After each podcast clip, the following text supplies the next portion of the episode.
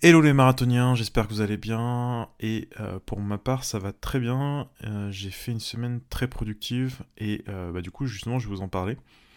Si vous avez suivi les derniers emails, je me suis lancé deux défis pour le mois de novembre. Alors, si vous n'avez pas lu les emails, eh bien, je vais vous dire c'était quoi ces deux défis. Le premier, c'était de sortir trois contenus par semaine. Donc, a priori, ça devrait être deux vidéos et un podcast, ou éventuellement trois vidéos, mais je pense que c'est pas mal comme comme rythme. Et le second, c'est de pratiquer 3 heures par jour et le documenter. Et donc, en documentant, et eh bien, de vous partager ça et de, bah, je l'espère en tous les cas, vous apporter un éclairage sur votre propre pratique et euh, votre propre organisation. Donc on va parler surtout du second défi euh, dans ce podcast, puisque j'imagine que il y a certaines personnes qui doivent faire des vidéos euh, qui écoutent cette, ce podcast-là, mais c'est la minorité même si ça peut être intéressant d'un point de vue organisation, mais en tous les cas, au niveau de la pratique, euh, déjà 3 heures par jour. Alors déjà, pourquoi 3 heures? 3 heures, je pense que c'est ce qu'on appelle un peu le, sweet spot, c'est-à-dire euh, c'est c'est pas énormément d'heures par rapport à certaines personnes, mais ça reste, euh, ça reste, ça reste pas mal, donc c'est une bonne moyenne. C'est ni trop, ni, ni pas assez, il me semble, ça peut être vraiment une bonne base par laquelle on peut, avec laquelle on peut vraiment euh, bien avancer, je pense, et qui est relativement tenable, c'est-à-dire que c'est pas, c'est pas, euh, genre, si on, si on s'organise bien, ça, c'est vraiment, euh, c'est vraiment faisable. Donc c'est un, c'est un objectif que j'aimerais bien tenir aussi. Même au-delà des 30 jours bien évidemment mais en tous les cas là l'objectif c'est surtout de vous le documenter et, de, vous montrer comment, comment moi je fais, et, peut-être que dans ce cas-là, vous allez pouvoir capter certaines choses là-dedans et l'appliquer tout simplement à vous-même. Donc qu'est-ce que je fais pendant ces 3 heures? Alors je vous ai envoyé le journal de ce que j'appelle le journal de bord, c'est-à-dire vraiment euh, ce, que je, ce que je pratique moi-même euh, avec des détails, même le minutage, etc. Ce que je fais. Donc je vous invite à, vous y reporter, vous avez eu le lien euh, dans, dans l'email l'email qui s'appelle le, marathon. Hein, je, à chaque fois, j'en parle, mais c'est vraiment, euh, c'est vraiment important si vous voulez suivre un peu euh, l'actualité de la, bah, de la chaîne YouTube et du site, etc. Et euh, bon, si vous n'avez pas pu voir, je, vous résume très rapidement. Ce que j'ai fait, c'est que je me suis dit, ok, pendant les 30 prochains jours, je vais me mettre à travailler le blues, donc le blues, blues jazz. Hein. Et en, pour faire une confidence, lorsque je me suis euh, lancé le défi, je savais que je voulais euh, vous partager ça et euh, je savais que c'était 3 heures, etc. Mais je savais pas vraiment ce que j'allais travailler précisément. et je me suis dit, bon, quand, dans le doute, prenons un blues, parce que le blues, ça reste une forme qui est hyper utile, qui permet de travailler beaucoup beaucoup de choses. Et, je, je, vais vous expliquer pourquoi, justement après un peu comment, comment je m'organise durant ces trois heures. Et euh, la première chose, c'est que ben, les blues, c'est déjà des beaucoup de thèmes euh, différents. Et un thème, donc euh, je pense à, des thèmes peut-être un, peu moins connus hein, que, que, les, vraiment les classiques. Par exemple, Sandu, Take the Cold Train, Relaxing at the Camarillo, Sonny Moon for Two, plein de blues comme ça. C'est des super thèmes pour travailler la technique, pour travailler le rythme, pour travailler le son et tout simplement pour travailler du répertoire. Donc déjà, c'est une occasion de travailler des morceaux en fait qui, même s'ils ont une, une, une, forme commune, à chaque fois c'est un, euh, un, petit challenge, un petit, euh, un petit élément différent. Et c'est toujours sympa en, jam ou autre de pouvoir sortir un blues qui est un peu différent de, sortir toujours Billy's Bounce ou des, euh, ou des, ou des, oui, des standards comme ça, des, des Nine of the Time, etc. Même si c'est des super morceaux. Donc déjà, le blues, ça permet de travailler en fait, plein de morceaux différents. Ensuite, bah, dans le blues, on travaille euh, finalement la, base de, l'improvisation, c'est-à-dire euh, les accords dominantes, donc super important. On travaille les, euh, les 2-5-1, majeur et mineur. On travaille, on peut travailler ben, tout ce qu'on pourrait travailler en tant que musicien, c'est-à-dire le rythme, euh, les phrases, la créativité, la connaissance du manche, euh, la narration, c'est-à-dire l'art de raconter quelque chose euh, dans une improvisation. Tous ces éléments-là, on peut le faire à travers un blues. Donc, si vous ne savez pas quoi travailler, eh bien, prenez un blues parce que c'est une forme qui est, ben voilà quoi, qui ne, qui, qui est, j'allais dire éternelle. c'est une, une, forme qui, qui ne, qui, qui, traverse le temps tout simplement. Donc, ce que je fais, c'est que en fait, je, je pars du blues et ensuite j'ai différentes catégories et euh, donc vous avez pu le voir sur, la, sur la, le journal. En ce moment, j'ai quatre catégories. Et je vais vous expliquer un peu pourquoi je les, ai choisis, même si c'est des catégories que je reprends quasiment tout le temps. La première, c'est le vocabulaire et la transcription. Euh, pourquoi? Bah Parce que le vocabulaire, c'est à la base du jazz, j'ai envie de dire, de l'improvisation de jazz. Et la transcription, ça, permet de travailler l'oreille, ça permet de travailler aussi la technique, ça permet de travailler euh, plein de choses en fait qui sont, qui sont intéressantes. Donc ça, je l'inclus toujours. Et le vocabulaire, je le couple en fait à... Euh, enfin, et aussi à de l'improvisation parce que j'utilise le, vocabulaire pas simplement pour, euh, pour avoir des phrases comme ça, mais aussi pour travailler, pour écrire mes propres phrases après. Donc j'ai tout un, processus de mémorisation et de, transcription, etc., que je vais pas détailler ici parce que ça me prendrait des heures en fait. Mais euh, je, voilà, je passe du temps sur le vocabulaire. Et cette, euh, ce, ce mois-ci, j'ai pris... Euh, alors j'ai plusieurs enregistrements, mais il y en a un notamment. C'est un enregistrement d'Adam Rogers euh, dans une jam et où il joue Take the Coltrane très très très très vite. Enfin, vite on va dire, mais bon, il n'y a pas de souci pour, pour Adam Rogers. Et, et là j'ai relevé quelques phrases. Et euh, c'est un gros gros gros challenge. Euh, c'est un gros challenge. Donc bon, c'est intéressant, ça, ça, permet de travailler la technique et un peu de voir ce qu'il fait sur un up-tempo. Donc ça c'est la première, première catégorie. Deuxième catégorie, ce sont les voicings. Alors vous avez vu, euh, il y a eu une vidéo il y a quelques, quelques jours d'ailleurs. Je vous remercie parce que euh, j'ai eu, enfin ça a eu un super accueil. J'ai eu énormément de retours positifs par email, par commentaire, etc. Et je vous ai présenté 5 façons de jouer euh, les, bah, les, les, les grid blues en fait, tout simplement, en partant vraiment du plus simple, donc vraiment le 1-4-5, pour aller ensuite vers, euh, il y avait même la dernière forme, c'était un, un, c'était Blues for Alice en fait. Le fait de travailler ça, ça vous permet de travailler en fait euh, non seulement bah, les différentes façons de jouer la grid blues, mais en plus ça vous entraîne à, à voir différents chemins harmoniques dans vos impros. Donc c'est c'est un double travail finalement. Et du coup, ce qui peut être intéressant de faire, c'est de, faire ces 5 blues dans les 12 tonalités. Donc ça, c'est quelque chose que je vous invite à, faire.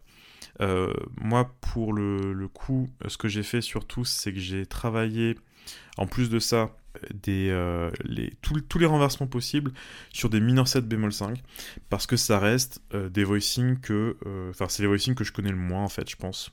Les minor 7 bémol 5 je sais pas pourquoi je pense que c'est ceux que j'ai travaillé le moins tout simplement. Donc là je les travaille en drop 2 drop 3 hum, après même chez différents tests drop 2 et 4 etc euh, mais euh, surtout au-delà de ça, au-delà de les, travailler de façon un peu mécanique, même si ce que je fais généralement pour les voicings, c'est que je mets toujours un métronome ou une batterie derrière pour que même si je fais tourner un, un voicing ou euh, une catégorie de voicing, par exemple les drop 2 sur les cordes 2 à 2 à 5 par exemple, eh bien j'ai toujours du rythme derrière, ça me permet de travailler aussi le rythme. Mais ce que je fais surtout, c'est que j'essaye de les intégrer quand j'improvise justement sur le blues. C'est-à-dire que, bah, vous le savez, on peut utiliser euh, le mineur 7 bémol 5 en substitution en partant de la tierce d'un accord de dominante. Donc voilà, vous avez d'autant plus, donc ça fait un accord dominante avec une neuvième. Donc ça vous fait d'autant plus de, de, voicing en fait à utiliser sur, euh, sur un blues notamment. Euh, donc c'est déjà, voilà, j'essaie de faire ça et de euh, d'improviser un peu dans un, un style trio. Donc en, essayant de jouer phrase, accord, phrase, accord. Donc j'ai encore pas mal j'ai encore pas mal de boulot là-dessus, mais j'essaie de le faire comme ça.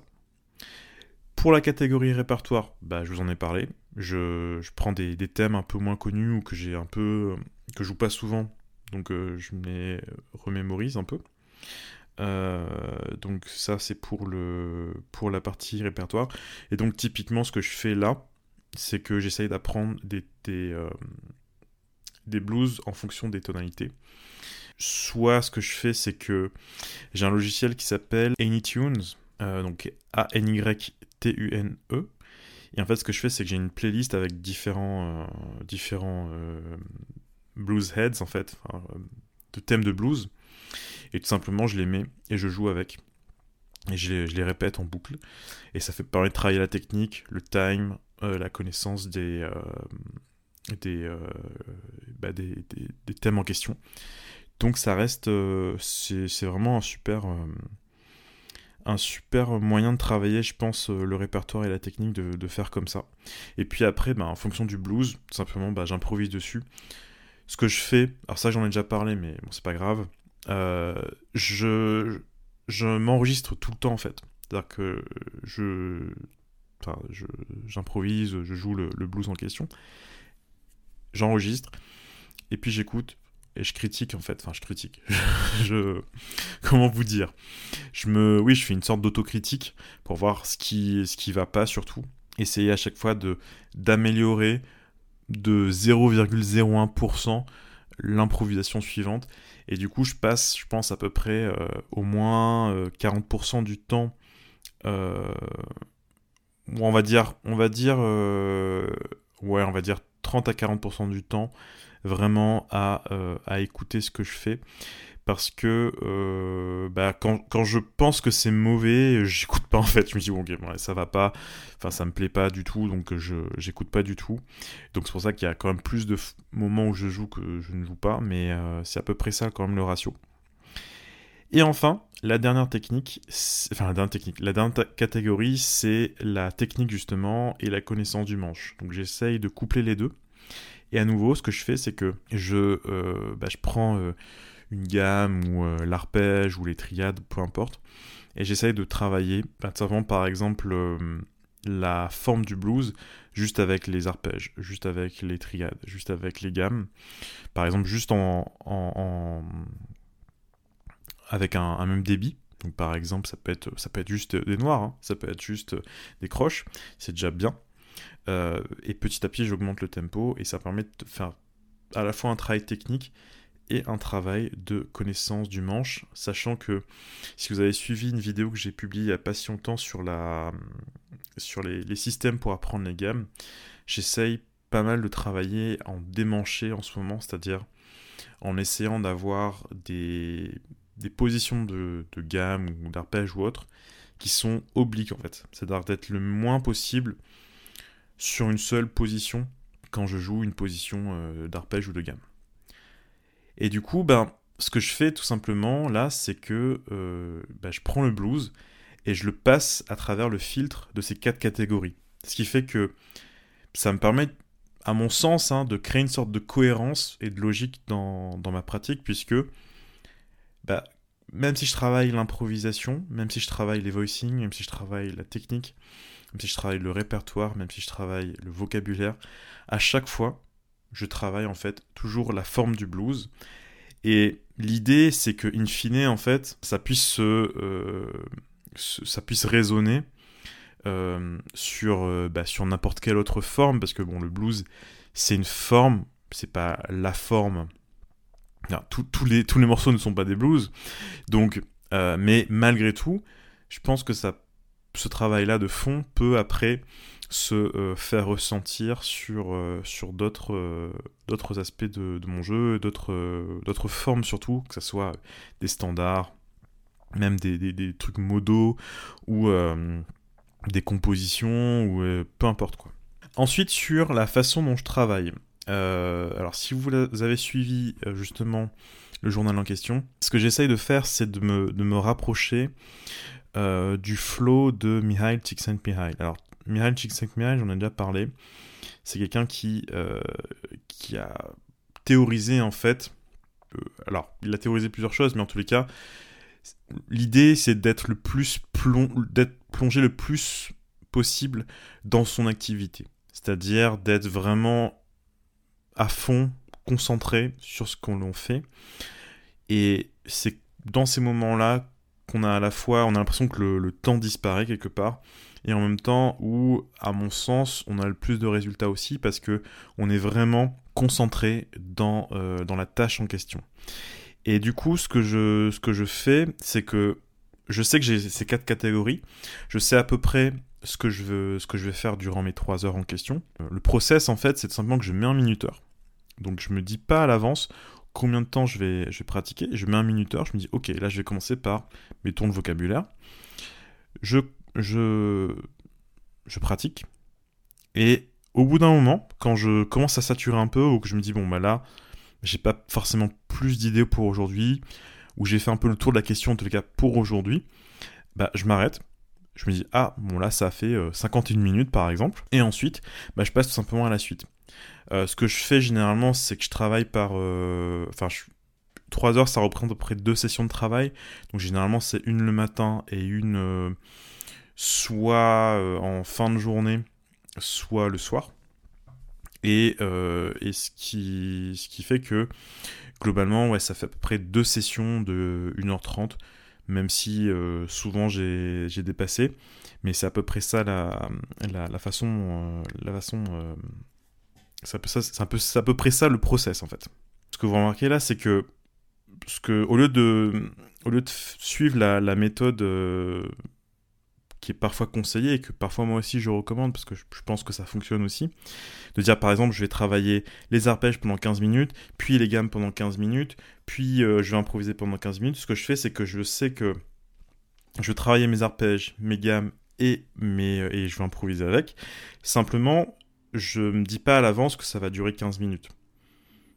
Vous voyez? Donc ça, ça permet de, de, créer, à mon sens, plus facilement cette notion de flow de, de Mihail Csikszentmihalyi, euh, de sorte que finalement, naturellement, en fait, vous allez passer à la catégorie suivante ou à l'activité qui vous semble la plus, euh, la plus, la plus intéressante au moment donné mais uniquement lorsque vous allez le ressentir. Ça me paraît un peu plus naturel comme façon de, façon de fonctionner, même si j'ai parfois utilisé, enfin j'ai souvent même utilisé l'autre euh, procédé, c'est-à-dire euh, dire 15 euh, minutes ci, 15 minutes ci, 15 minutes ci, notamment quand on est, par exemple, quand on a un programme à travailler, quand on a, quand par exemple on va au conservatoire, etc., et on essaie de structurer ce qu'on fait, de sorte que bah, on, on essaie de travailler de façon à peu près équilibrée tous les éléments. Là, j'ai pas ces, objectifs actuellement, donc c'est un peu plus libre comme façon de travailler. Donc si vous, vous êtes dans cette euh, même perspective où vous avez juste envie de progresser actuellement, bah, vous pouvez tenter de faire comme ça. Vous dites, bon bah voilà, aujourd'hui j'ai une heure pour travailler, j'ai envie de travailler, moi je conseille de travailler maximum deux à trois choses euh, dans une heure vous commencez, vous mettez le minuteur, et bien souvent vous allez voir que vous allez vouloir dépasser ce, ce, minutage-là, parce que ben, vous allez vraiment être plongé dans l'activité. Euh, et c'est, à mon sens, la meilleure façon de travailler. Et surtout, au-delà de ça, c'est la façon la plus plaisante, en fait, puisqu'on ne voit pas le temps passer. En fait, voilà, les trois heures, en fait, c'est c'est même pas une, un objectif, je suis pas là en train de travailler 3 heures pour travailler 3 heures, c'est juste que c'est à peu près le temps dont je dispose, et euh, c'est aussi pour voir comment je peux être efficace pendant 3 heures, plutôt que me dire que je vais travailler 3 heures. Je vais travailler 3 heures pour travailler 3 heures, ça sert à rien. Par contre, se dire de, de, prendre du plaisir pendant ces 3 heures-là et d'être le plus efficace possible, ça c'est intéressant, et c'est pour ça que je vous, en, je vous partage l'expérience. Donc voilà, euh, pour résumer, mes deux conseils du jour, c'est premièrement, prenez une forme ou un morceau par mois, partez de là, et ensuite, euh, partez de là en fait pour, euh, pour avoir tout ce que vous voulez travailler, donc que ce soit le rythme, l'oreille, la technique, l'improvisation, partez de ça, et ensuite, utilisez ces différentes catégories-là pour avoir différents angles pour pratiquer ce morceau ou cette forme. Donc cette forme, ça peut être le rhythm change, le blues, euh, giant steps, euh, une composition à vous, euh, un morceau modal, peu importe. Et le deuxième conseil, c'est partez du temps dont vous disposez plutôt que de déterminer à l'avance le temps que vous voulez passer sur chaque catégorie. C'est-à-dire que dites-vous plutôt, ok, je vais passer une heure j'ai par exemple une heure et je vais avoir euh, par exemple ces deux catégories là que je veux travailler plutôt que vous dire ben voilà je vais passer 20 euh, minutes sur les arpèges 20 minutes sur les gammes 20 minutes sur l'improvisation même si euh, pour beaucoup de monde c'est quand même quelque chose qui fonctionne très bien voilà, et eh bien c'est la fin de ce podcast. J'espère que ça vous aura aidé. N'hésitez pas à partager ce podcast, n'hésitez pas à le commenter et à me dire également bah, comment vous vous travaillez, comment vous vous pratiquez. Je pense que c'est toujours intéressant d'avoir, enfin de s'échanger nos tips sur, euh, sur ça. Toujours intéressant de voir comment les gens bossent. Euh, moi je vous retrouve pour une prochaine vidéo très très bientôt. Et puis ben, d'ici là, bossez bien.